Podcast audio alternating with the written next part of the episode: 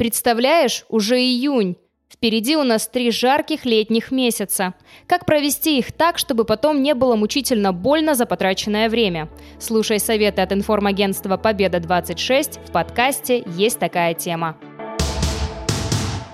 Сейчас в Ставрополе начали делать лагеря для взрослых. Спасибо, Алина, что посыпала немного солью мои раны. Между, между ребрами что-то начинает щекотать. Но лето — это маленькая жизнь. Кайфовать, как сказала твоя подруга. Давай сделаем это.